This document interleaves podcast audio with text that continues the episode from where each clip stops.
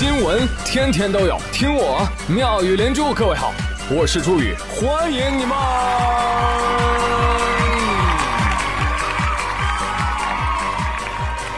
谢谢谢谢谢谢各位的收听啦，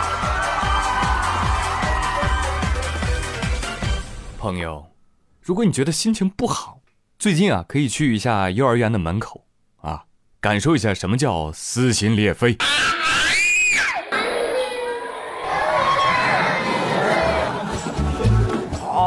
孩子大写的生无可恋啊！去你妈的祖国的花朵！我要回家。小朋友，你是来拉屎的吧？拉，我要回家啦！都给我严肃起来啊！你当学校是你家，学姐查房。哎，最近有个视频大。视频当中，六位西装革履的学生会工作人员颐指气使的查寝。以后看清我们六个的脸，我们来了就是查寝了。看好工牌，除了我们六个，谁管你们都不好使，明白了吗？明白了。我介绍一下，这是咱生活女工部部长张美玉，叫学姐。学姐好。咱们白天别出现挂件情况，有东西吧，你往那个晾衣间挂，对不对？咱屋里是寝标化，不允许挂挂件。这垃圾袋挺能藏啊！这这这不是垃圾袋，那放那干啥呀？上铺的挂钩，明天长久不想看见它，都不用摘去。把壁纸都给我撕了。屋里任何地方都不允许出现挂挂钩，明白了吗？明白还有这个，听懂了吗？这是寝室标准化，大家都听懂了吗？听懂了。咱们公馆学生寝室标准化必须达到最高，希望你们好好配合学姐，好吗？能做到吗？能做到。学姐再见，学姐说再见呢。学姐再见。有人说：“我擦，你们谁呀？配 N 六道吗？”啊，这个我看过，我看过，这不是拍电影的吗？电影名字叫《黑龙江职业学院之黑白往事》。哎呀，那谁看了不说好啊？这个学姐们查寝的内容啊，也包含了智障的精髓。就比如说，你看垃圾桶里怎么有垃圾呢？挂钩上怎么能挂衣服呢？床上怎么能有被子啊？桌子上不能放东西啊！演得好。但是后来新闻说，视频当中的事件发生在黑龙江职业学院，拍摄于去年的十月份。什么？真的假的？快手、抖音人演的都没有这么用力，这么浮夸的表演竟然来自于生活。你 等一下，我看我看一眼门牌。哎，我的妈，真是黑龙江职业学院。这不是黑社会职业学院吗？啊！你不说说他们黑社会都抬举了，我看就像洗脚城大堂经理。欢迎光临胡浪漫，手盆拿好罗请，男宾三位。不好意思啊，辱大堂经理了哈。我一看到这个视频，我就知道，这肯定得加入 B 站鬼畜豪华套餐。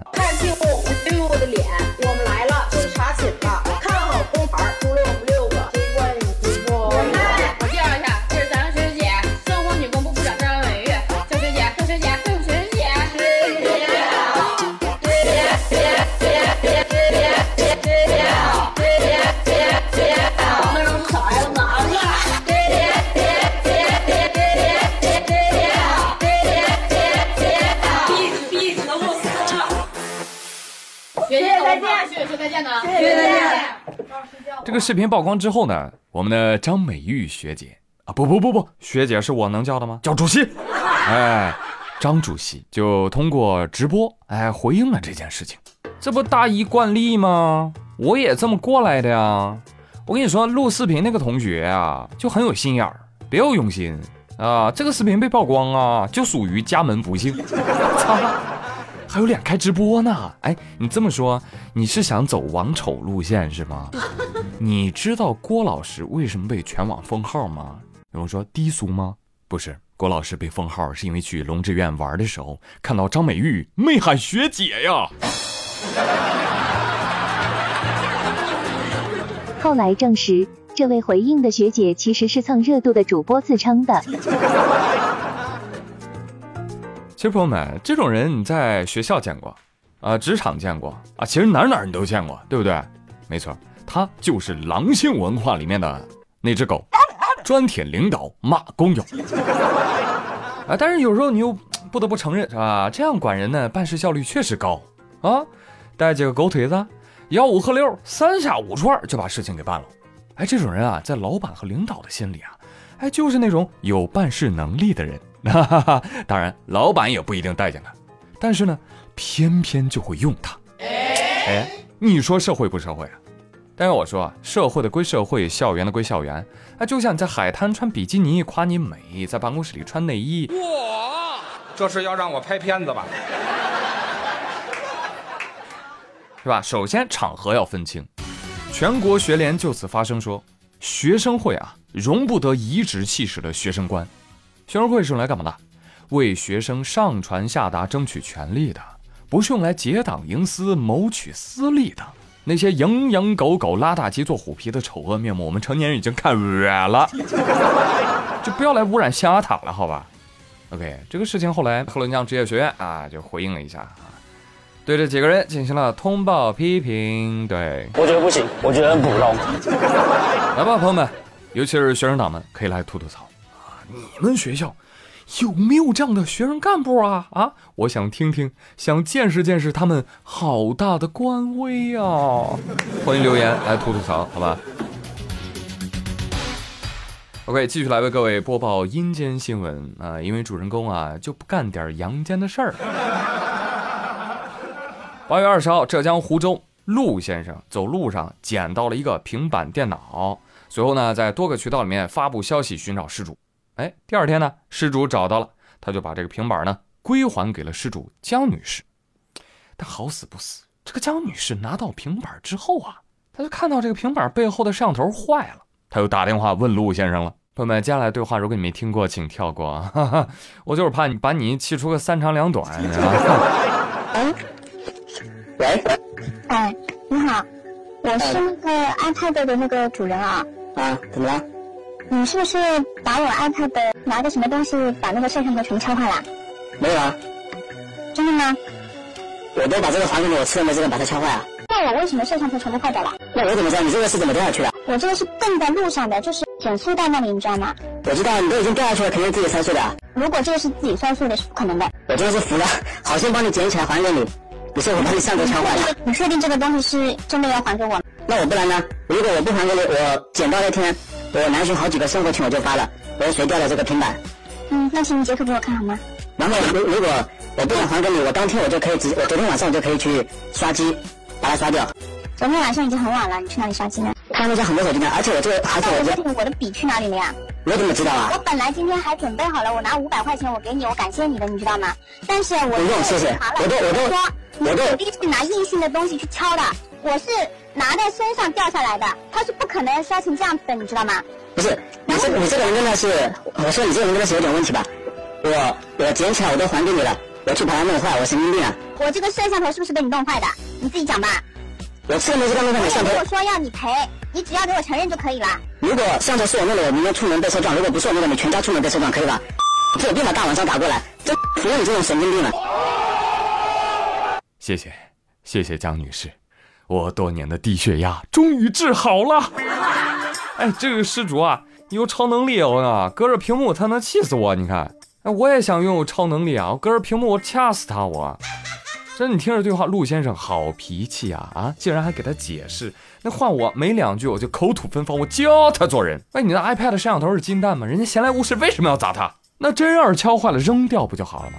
又何必四处找寻失主呢？对呀，哎，不对，嗯，江女士，你是不是想讹一个新的？哦，难怪你老说，我也没有想让你赔，你只要给我承认就好了。那但凡陆先生一气之下说我就弄坏了，咋了吧？我的天哪，这就是他口中承认了，绝壁录音报警啊！我遇到这种人，想想真是后怕。后来呢，陆先生就在社交平台曝光了此事，迅速引发热议啊。随后，江女士多个社交平台的账号被扒出，还有大量的网友跑到她开的店铺下面去留言差评，哈哈哈，很疼吧？谁听了不得说一句：“江女士，你值得。” 朋友们，我觉得这已经不是网暴了啊，这叫网暴报应的报，对不对？这叫来自网上的报应。百因必有果，你的报应就是我。但跟你说，这个江女士更贱的还在后头呢。她一看有人网暴她，她又在短视频平台呢留下了陆先生的电话。哎，陆先生反被骂，哇，伤害人，你真有一套啊！